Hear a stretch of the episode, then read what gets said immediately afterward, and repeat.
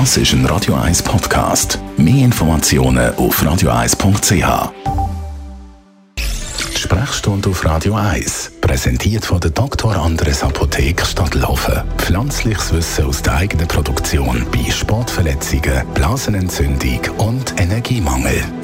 Wir haben Dr. Sascha Salzberg bei uns, Herzchirurg, und wir reden auch wieder über das Herz. Heute ganz konkret über die sogenannte Bypass-Operation. Bypass, Sascha, das hört man viel, ähm, aber nochmal vom Fachmann, was ist das?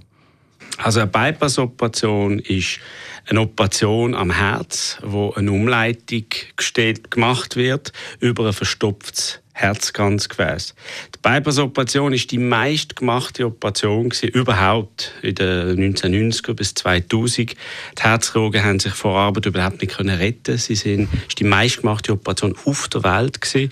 Und dann sind äh, Kathetereingriffe gekommen, die Stents sind eingeführt worden. Das ist auch maßgeblich an der Uni Zürich gemacht worden, so dass die Zahlen aktuell eher abnehmen. Aber es ist immer noch die Haupt, eine der Hauptbeschäftigungen von einem Herzchirurgen einem grossen Zentrum auf dieser Welt.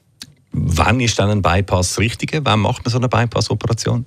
Ja, das ist, das ist ein großer Diskussionspunkt. Früher immer. Bevor es Katheter gegeben hat und Stents gegeben hat, hätte man immer einen Bypass müssen machen weil es keine andere Option gegeben hat. Heutzutage ist es natürlich ganz klar. Heutzutage werden sehr viele Patienten mit Stents versorgt. Und es gibt aber klare Situationen bei Drückgefäßerkrankungen, also wenn drei von den Hauptgefäßen auf dem Herz befallen sind und noch andere Risikofaktoren vorhanden, dann macht Bypass-Operation mehr Sinn wie ein Stent. Aber das sind Diskussionen, die den Spitälern zwischen Herzchirurgen und Kardiologen im sogenannten Heart-Team ähm, geführt werden.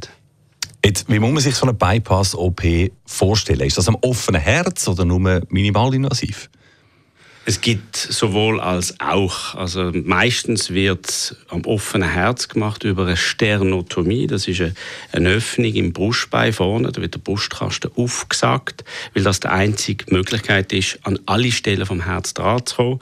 Dann macht man die Bypass-Operation mit Umgehungsgefäß. Das können Arterien sein oder Venen, meistens mit Arterien.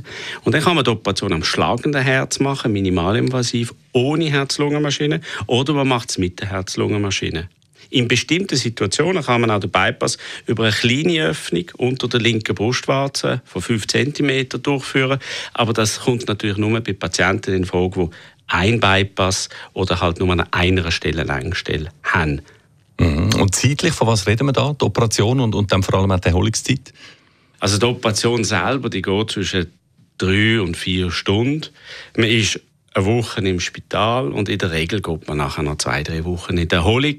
Insgesamt muss man sich schon vorstellen, dass man zwei, drei Monate etwas spürt. Aber man ist halt nachher viel leistungsfähiger als vorher. Der Dr. Sascha Salzberg ist das Herzchirurg. Danke vielmals. Danke dir.